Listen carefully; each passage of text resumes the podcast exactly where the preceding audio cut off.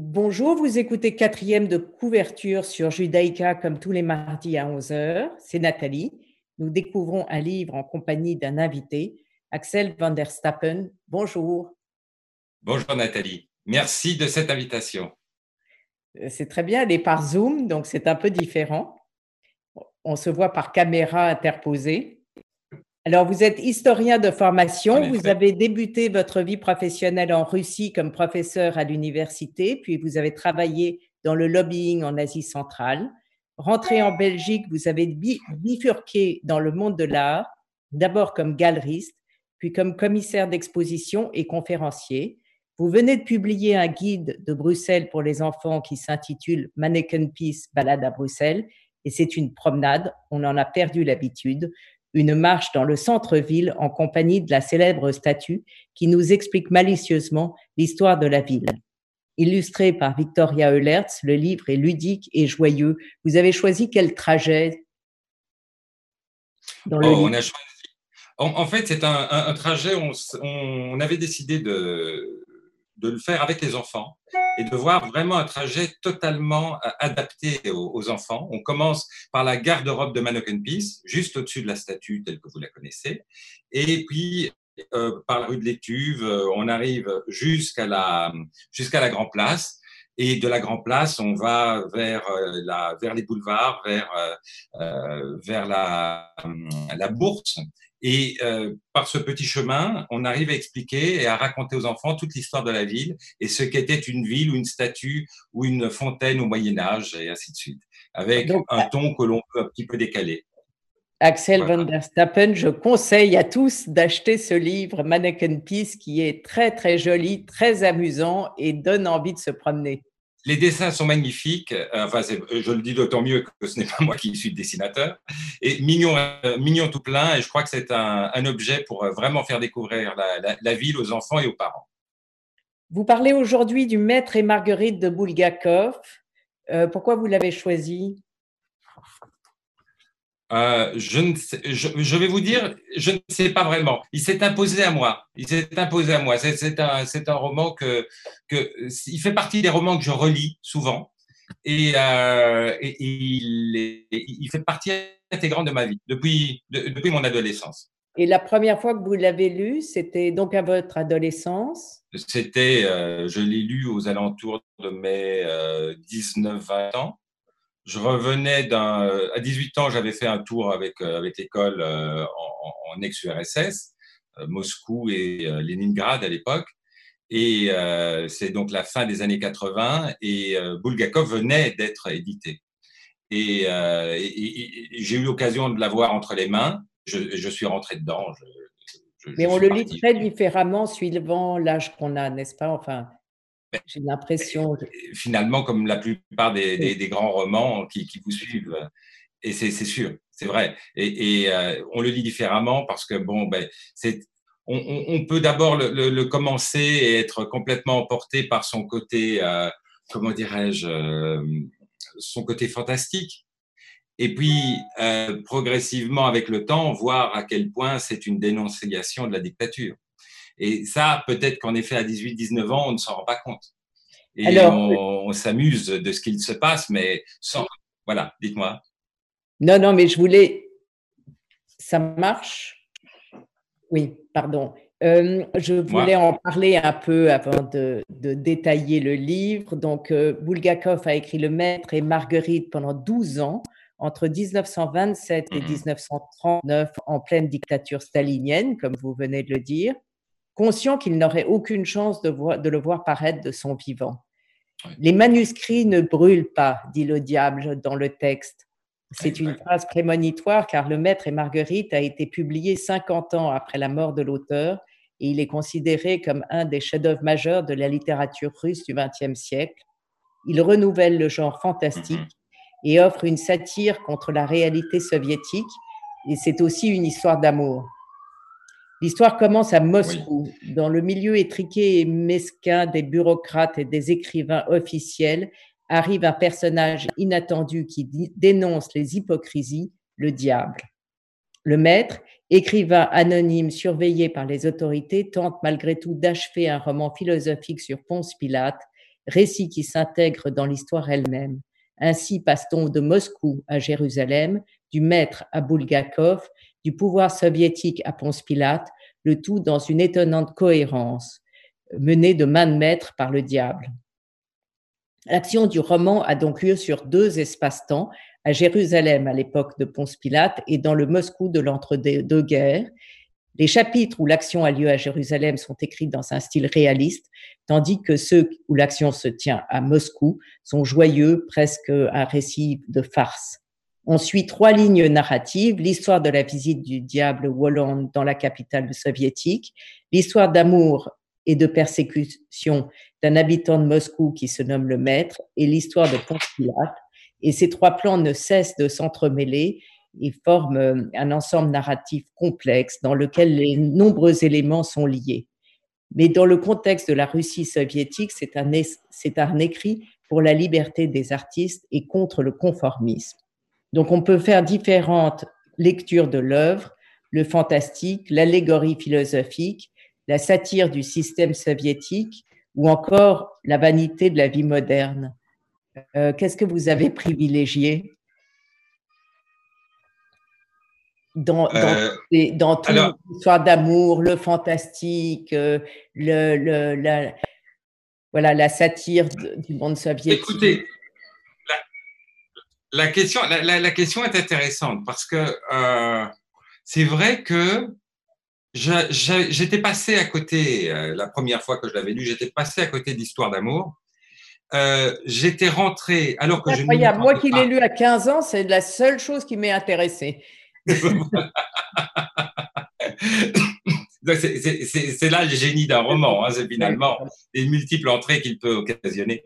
Euh, J'étais étonnamment rentré dans l'histoire de Pilate à 18 ans ou 19 ans, alors que je m'y attendais pas. Mais je crois que c'était ce style et cette, euh, et cette manière finalement euh, de Pilate euh, cynique et en même temps complètement euh, bouleversé par sa rencontre avec ce Yeshua qu'il ne et qui, ne comprend pas finalement.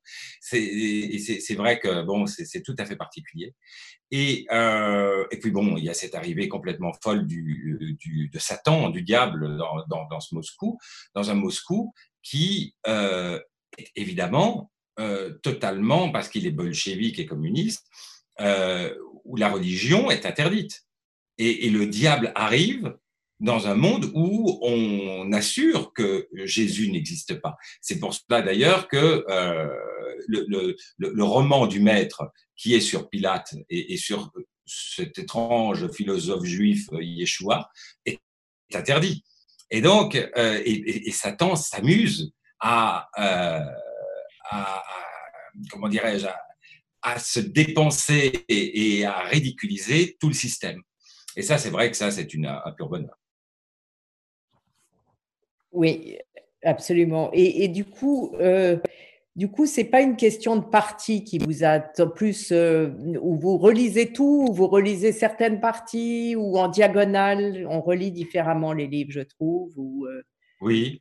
mais moi, franchement, étonnamment pour le maître et Marguerite, parce que vu sa, son épaisseur, je pourrais peut-être le relire de manière diagonale, je, l'ai relu en, entier complètement. Et, euh, et je trouve qu'on ne peut comprendre les, les, trois histoires que si on lit l'ensemble. Chaque histoire est une clé pour l'autre histoire. Oui, mais il y, a des, oui, il, y a, il y a des histoires qui vous touchent plus ou moins. Moi, j'ai trouvé, euh, euh il y a des choses qui m'ont fait rire, que j'ai redécouvert, par exemple, le spectacle d'illusionnisme au théâtre des variétés. Ah oui. Euh, c'est absolument fantastique cette scène-là. C'est fantastique parce que euh, on, est ça donc on doit bien se comprendre qu'on est dans le Moscou de Staline et tout d'un coup un homme arrive, se dit euh, magicien et euh, commence à euh, jouer sur tous les petits côtés, les bas côtés de l'humanité, et euh, présente un magasin parisien, euh, il fait sortir euh, du plateau un magasin parisien de grand luxe. Donc il est sur scène et il y a tout le, parterre incroyable. Tous par terre de, de, de, de communistes, de, personnes qui finalement euh, vivent à partir du système, euh, se mettent à euh, désirer des, des produits de luxe qui leur sont interdits et qui sont des, des, des représentations du, d'un modèle capitaliste qui est honni et qu'il, qu'il critique, qu'il n'arrête pas de critiquer durant toute la sainte journée. Et donc, c'est sûr que tout d'un coup, les femmes euh, se mettent à, à, à recevoir des, des, des, des, des robes, des, chapeaux, des... chapeaux, du parfum, des chaussures, parce qu'il y avait toujours un problème d'approvisionnement en chaussures et ce genre de choses. Et euh, évidemment, le clin d'œil total, c'est que ces personnes qui sont euh, bon, ben, on, voit bien qu'elles sont, euh, qu'elles ne croient pas en ce qu'elles disent durant la journée et euh, qu'elles se montrent, parce qu'en plus il y a des disputes de bonnes femmes pour voler, pour prendre la robe euh, qui, qui est intéressante ou qui plaît, les, le, parfum qu'on veut et ainsi de suite. Et sortant après avoir piétiné tant, enfin, après avoir piétiné un nombre incroyable de personnes, sortant enfin avec leur, leur, robe de prix et de luxe, eh bien elles se retrouvent évidemment en un, en un rien de temps nues dans la rue, parce qu'évidemment, ce n'est qu'une illusion. et elles se font, elles se font attraper par la police et, et, et, par les services de sécurité. Donc, euh, évidemment, bon voilà. Non, c'est vrai que c'est magique. Les personnages d'ailleurs sont magiques. Oui, les personnages sont assez magiques. Alors, vous avez choisi, on va revenir aux personnages après la musique, parce que vous avez choisi, euh, qu'est-ce que vous avez choisi comme musique en fait? Euh, quelque chose de russe, évidemment, pour aller avec le texte. J'avais choisi un, en, une sorte de clin d'œil euh, une musique qui était fort à la mode à l'époque, donc euh, à la fin des années 30, euh, qui s'appelle Utium Lyonnais Sonse, le soleil trompeur, qui a été mis, qui, qui, a été redécouvert chez nous grâce au film de Nikita Mikhalkov dans les années 90, Soleil trompeur. Et, euh, et, et, donc, c'est un tango. Euh, on parle en plus de soleil trompeur, donc c'est assez, c'est une lumière euh, dangereuse. Et ça, je trouve qu'il y a une connotation assez intéressante pour euh, un, un, roman sur sur le diable à, à Moscou dans ces années-là. Alors, on va l'écouter maintenant.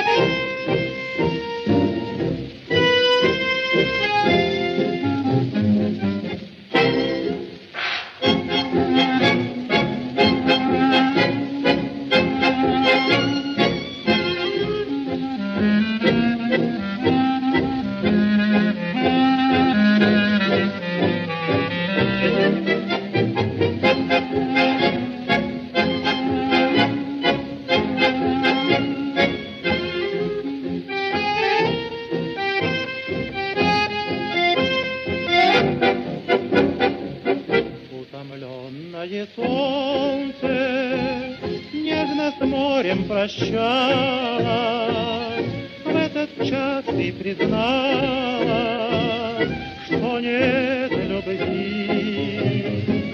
Мне немного взгрустнуло, без тоски, без печали. В этот час разлучали, слова твои. Расстаемся я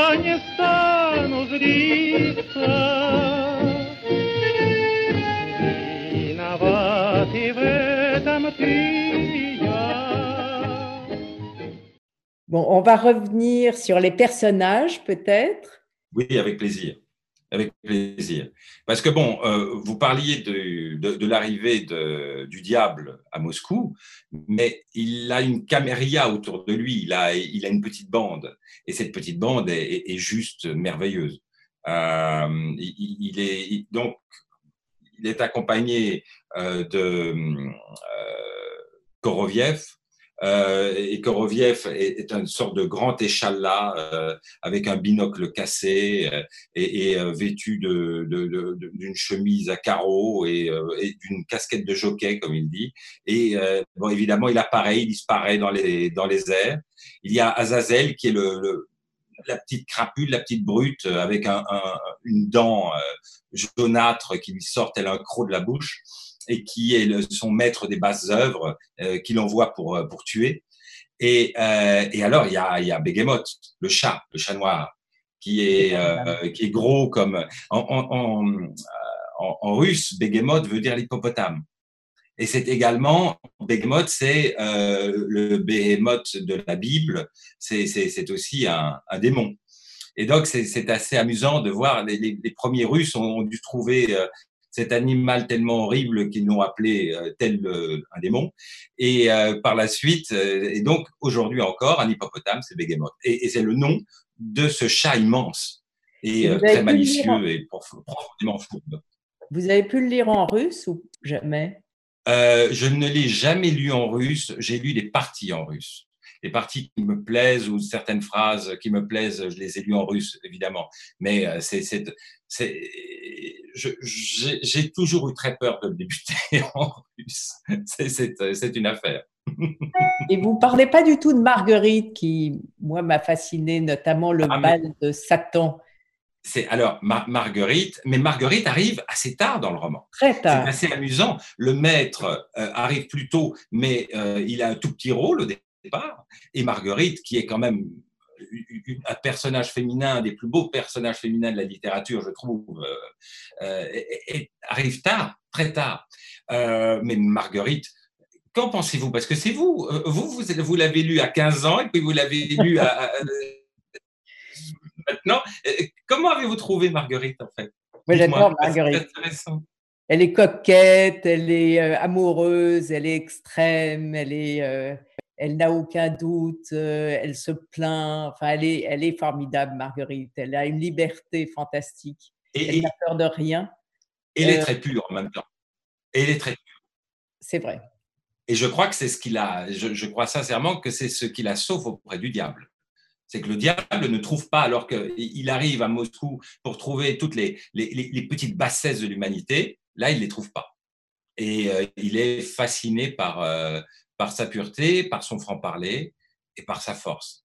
Mais c'est vrai que euh, cette, cette, femme qui finalement au départ rate sa vie et qui se dit si, si je ne rencontre pas quelque chose qui va me, qui va me, me permettre de vivre, eh ben, je n'aurais servi à rien tout d'un coup, au détour d'une rue euh, qui est la Tverskaya à Moscou, c'est les Champs-Élysées de Moscovite, tout d'un coup, tombe sur un homme et tombe éperdument amoureuse, et lui éperdument amoureux, et là commence, commence leur nouvelle vie alors que finalement, elle est très heureuse et, elle vit avec euh, un homme euh, qui est important pour le parti. Donc, elle a un superbe appartement, ce que les moscovites n'ont pas. Euh, et, elle, a, elle a accès à de la nourriture et à, des vêtements plus luxueux que la moyenne. Mais elle va tout laisser tomber par amour d'un homme. Je vais lire cet extrait-là, d'ailleurs, dont vous parlez, juste pour donner le ton, enfin un des tons, car il y en a beaucoup, mais elle hmm. portait un bouquet d'abominables, d'inquiétantes fleurs jaunes. Le diable sait comment elles s'appellent, mais je ne sais pourquoi, ce sont toujours les premières que l'on voit à Moscou. Et ces fleurs se détachaient avec une singulière netteté sur son léger manteau noir. Elle portait des fleurs jaunes, vilaine couleur. Elle allait quitter le boulevard de Tver pour prendre une petite rue quand elle se retourna. Vous connaissez le boulevard de Tver, n'est-ce pas? Des milliers de gens y circulaient, mais je vous jure que c'est sur moi, sur moi seul que son regard se posa, un regard anxieux, plus qu'anxieux même, comme noyé de douleur. Et je fus moins frappé par sa beauté que par l'étrange, l'inconcevable solitude qui se lisait dans ses yeux. L'idée que je devais absolument lui parler me tourmentait, car j'avais l'angoissante impression que je serais incapable de proférer une parole et qu'elle allait disparaître et que je ne la reverrais plus jamais. Suis-moi, lecteur, qui t'a dit qu'il n'existait pas en ce bas monde de véritable, de fidèle, d'éternel amour, qu'on coupe à ce menteur sa langue scélérate. Voilà. Hmm. Et, et, et c'est d'autant plus beau que le personnage de Marguerite est tout à fait inspiré de sa troisième femme, de la troisième femme de Bulgakov, qui va le veiller vu que euh, son état de santé, euh, bon, ben, il est d'une santé fragile et en plus le régime soviétique l'empêchant. En fait, Bulgakov a une très étrange relation avec l'Union soviétique parce qu'il reste dans le pays, il ne fuit pas comme une partie de sa famille. il décide de devenir auteur, alors qu'il était médecin, il décide de devenir auteur, mais la plupart de ses pièces, soit sont censurées, enfin, il écrit pour le théâtre ou pour le roman, et ses œuvres sont soit censurées, soit interdites. Et il écrit à Staline pour dire, mais laissez-moi partir, ou alors tuez-moi.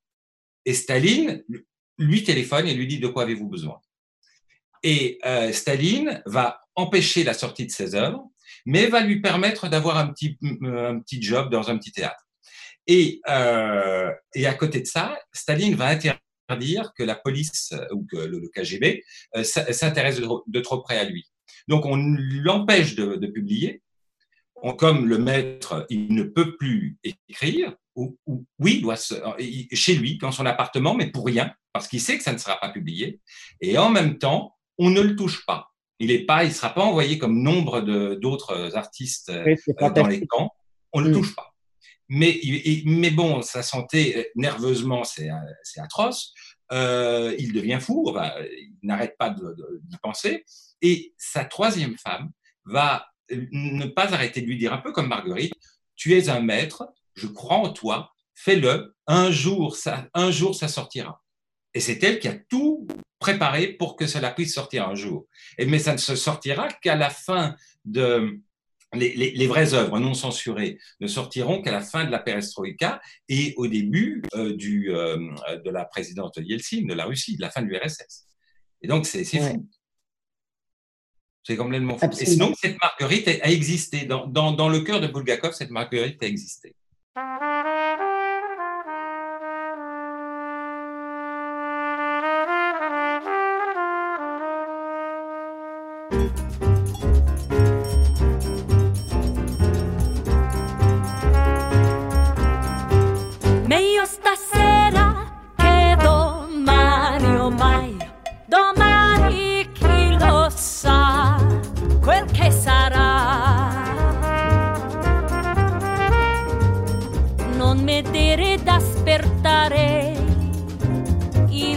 domani che verrà è una porta che tu chiudi fra me e te.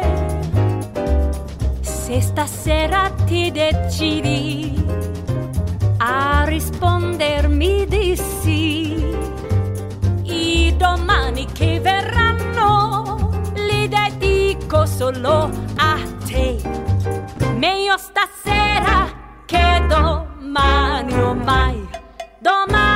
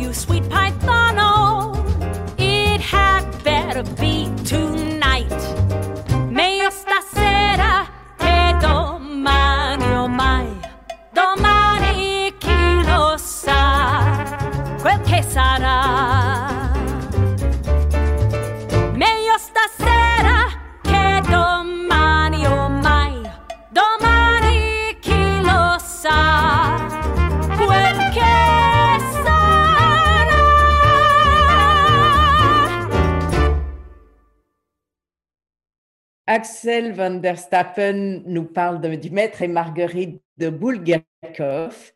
Euh, est-ce que ce genre d'écriture euh, vous inspire pour écrire vous-même? Silence. Ah, c'est terriblement inspirant. Les, les, les romans monde font peur, mais en même temps, je, je, je crois qu'un un amateur, de, un amateur de gâteaux, lorsqu'il rentre dans une pâtisserie, euh, une des, plus, une des meilleures pâtisseries au monde, sera totalement euh, atterré devant ce qu'il voit tellement que bon, la qualité est, est, insurpassable. Mais à côté de ça, quelle source d'inspiration Et donc oui, oui, oui, oui, oui. Le, le, le Maître et Marguerite est une source d'inspiration certaine. Quel, genre de lecteur êtes-vous? Euh, que, Quel est le livre que tout le monde devrait avoir lu, à votre avis?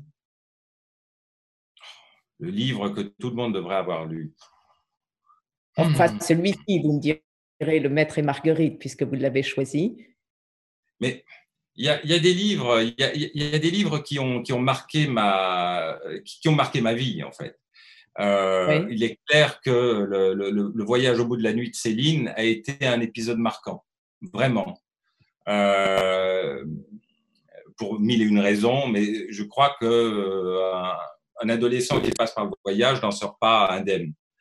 À côté de ça, il y a, il y a un, à l'opposé véritablement du voyage, il y a euh, le Édipe sur la route d'Henri Beauchot.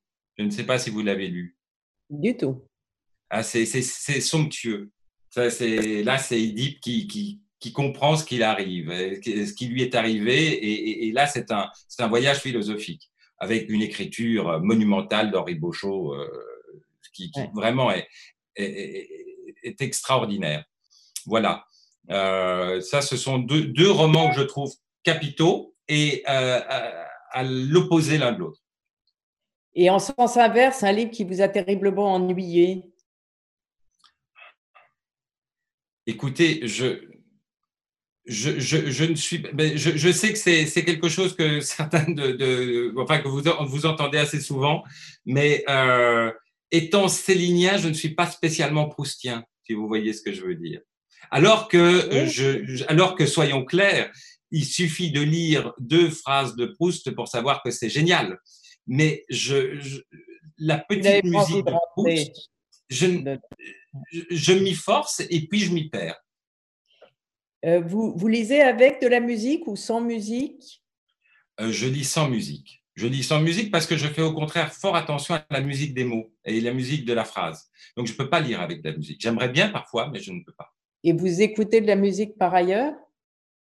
Alors, j'écoute de la musique pour, pour la musique, oui. Pour la musique. Ça, et, ça peut être Mancini, comme on avait vu avec Melio Stasera, ou, euh, ou alors euh, de, la musique de Purcell ou du baroque, ou ce genre de choses, oui. J'aime me retrouver dans un univers musical. Et votre, votre idéal de lecture, où, quand, comment euh? Alors, je, étant naturellement plutôt du matin, j'aime me, réveiller pour lire. Quand un roman me plaît vraiment, je me réveille pour lire. Donc, je vais me réveiller euh, vers, euh, je peux me réveiller vers 5h30, 6h pour lire. Et jusqu'au, et, et, et, voir, par exemple, bon, évidemment, ça dépend sous nos latitudes entre l'hiver et l'été, mais voir le soleil se lever pendant que je suis en train de lire, j'aime beaucoup. Et le dernier livre que vous avez aimé? Alors, le dernier livre que j'ai aimé est un livre qui m'avait été conseillé par mon libraire et que je ne connaissais pas du tout, du tout, du tout. C'est euh, une petite édition. Euh, il s'agit d'une euh, jeune romancière belge, Anne Karen, et euh, le nom du, du roman, c'est un tout petit roman, il est tout fin, presque une nouvelle. Euh, le nom, son nom, c'est Rouge, encore du baiser de la reine. Je trouvais que ne fût que le nom Rouge encore du baiser de la reine, c'était très beau. Et c'est un, c'est une, euh, une nouvelle ou une, une, grosse nouvelle qui se passe sur une île grecque euh, à l'époque de Byzance, où euh, à l'occasion d'un coup d'État, comme il y en a eu plein, une reine a été envoyée sur une île, une reine déchue a été envoyée sur une île, et son nain l'accompagne. Et son nain est amoureux d'elle. Mais évidemment, c'est un nain horrible. Et donc, il y a toute une relation qui se, qui se crée autour de ce nain. C'est une écriture totalement baroque. Et là, je déconseille vraiment de, de lire avec de la musique parce que c'est une écriture qui est très belle. Voilà. Et vous avez pu lire pendant le déconfinement ou ça vous a bloqué, justement? Euh, Alors, est-ce que j'ai pu lire durant. Non, c'est pas que ça m'ait bloqué en quoi que ce soit. La gestion des enfants fut euh, assez, euh, fut, assez olympique. Et, mais par contre, et c'est là où je vous remercie, c'est que je me suis dit, mais quelle merveilleuse idée. Cela fait une dizaine d'années que je n'ai plus relu Le Maître et Marguerite. Je, vais, je, vais y plonger. Et donc voilà. Mon confinement fut euh, très boulgakovien. D'accord. Votre, prochain livre ou vos prochains livres?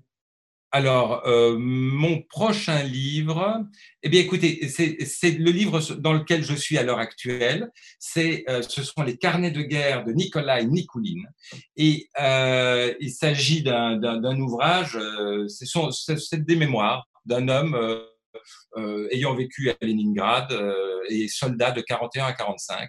Et euh, ce que j'ai aimé ou ce que j'aime avec ce, livre, c'est que il renvoie complètement à un roman dont vous avez parlé, enfin non, plutôt un témoignage, Une femme à Berlin.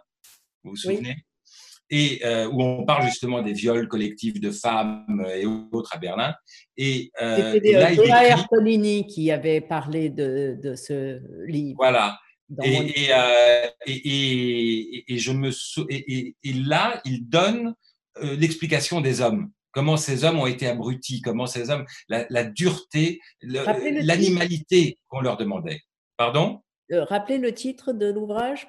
Les carnets de guerre ah de Nikolai Nikouline. Et Nikolai Nikouline est tout simplement l'auteur de, de, ces mémoires. Et, et, il parle justement du fait que les soldats de, comment dirais-je, de la peur de leur chef d'être abattu s'ils n'appliquaient pas à la lettre des, des, ordres imbéciles, euh, le fait que les soldats soviétiques avaient plus peur des contingents euh, du KGB derrière eux que des Allemands devant eux et que dès lors ils y allaient même s'ils savaient qu'ils ils se disaient là j'ai peut-être 99% de chances de mourir mais j'ai une chance de, de m'en réchapper. Si je, si je me retourne Là, j'ai 100% de, de, de chances de me faire tuer. Et donc, ils y allaient quand même. Et puis, ils débarquent en Allemagne. Il, euh, et là, ils voient des, fermes qui sont plus riches que dans leur imagination des palais en Russie. Et donc, ils disent, mais pourquoi sont-ils venus nous faire la guerre? Ils avaient tout. Et, et, donc, et, alors il dit, autour de moi, j'ai vu des hommes devenir des bêtes parce qu'on les avait traités notre propre hiérarchie les avait traités comme des bêtes, mais là maintenant ils pouvaient devenir réellement des bêtes. C'est effrayant, mais ça en dit beaucoup sur, euh, sur l'humanité. Et c'est un merveilleux, parce que c'est plein d'humanité à côté de ça. C'est vraiment un texte plein, plein, plein d'humanité. Et cela, et c'est une, une très belle voix qui vient, euh, comment dirais-je, s'imprimer sur le texte d'une femme à Berlin, je trouve. D'accord. Euh, est-ce que vous voulez euh, redire quelque chose sur euh, le maître et Marguerite, Axel van der Stappen, en conclusion de... En, conclusion, alors en conclusion, vous citiez une phrase très importante du, parce que bon, il y a, y a des, des, phrases qui sont devenues des classiques même dans la langue russe, et c'était le, les manuscrits ne brûlent pas. Et c'est vrai, il a fallu attendre 50 ans, mais le manuscrit est bien sorti.